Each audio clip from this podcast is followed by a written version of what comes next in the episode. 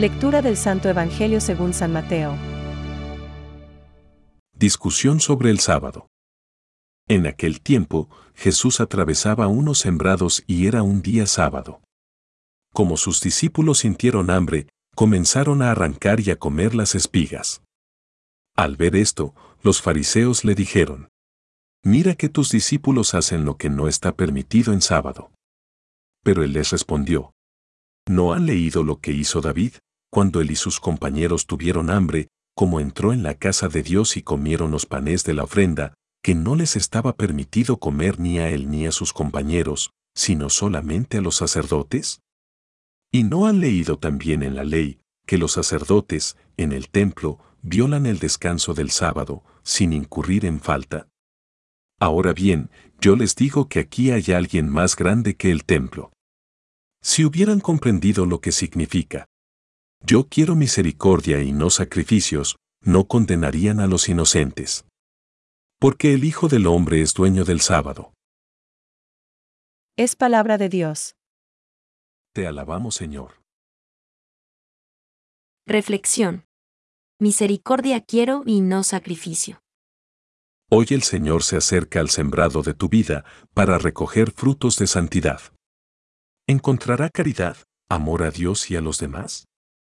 Jesús, que corrige la casuística meticulosa de los rabinos, que hacía insoportable la ley del descanso sabático.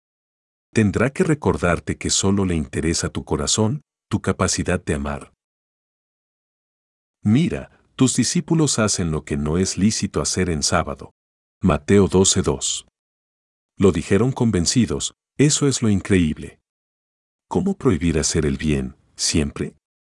Algo te recuerda que ningún motivo te excusa de ayudar a los demás. La caridad verdadera respeta las exigencias de la justicia, evitando la arbitrariedad o el capricho, pero impide el rigorismo, que mata al espíritu de la ley de Dios, que es una invitación continua a amar, a darse a los demás. Misericordia quiero y no sacrificio. Mateo 12:7. Repítelo muchas veces, para grabarlo en tu corazón. Dios, rico en misericordia, nos quiere misericordiosos.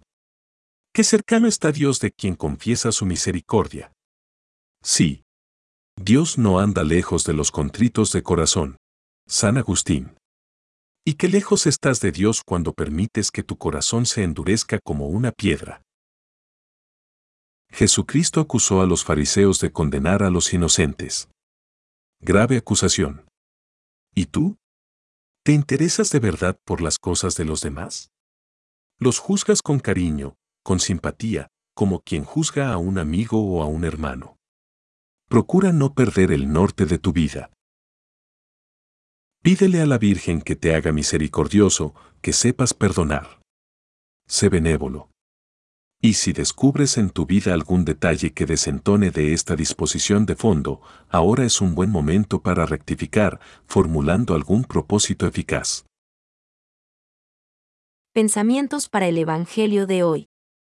Dulce es el nombre de misericordia. Y, si el nombre es tan dulce, cuánto más lo será la cosa misma.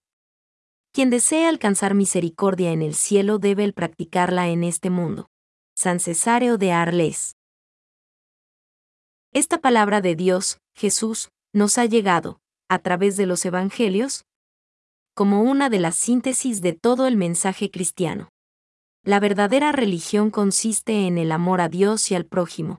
Benedicto XVI. Jesús, al dar con autoridad divina la interpretación definitiva de la ley, se vio enfrentado a algunos doctores de la ley. Esto ocurre, en particular, respecto al problema del sábado. Jesús recuerda, frecuentemente con argumentos rabínicos, que el descanso del sábado no se quebranta por el servicio de Dios o al prójimo. Catecismo de la Iglesia Católica, número 582.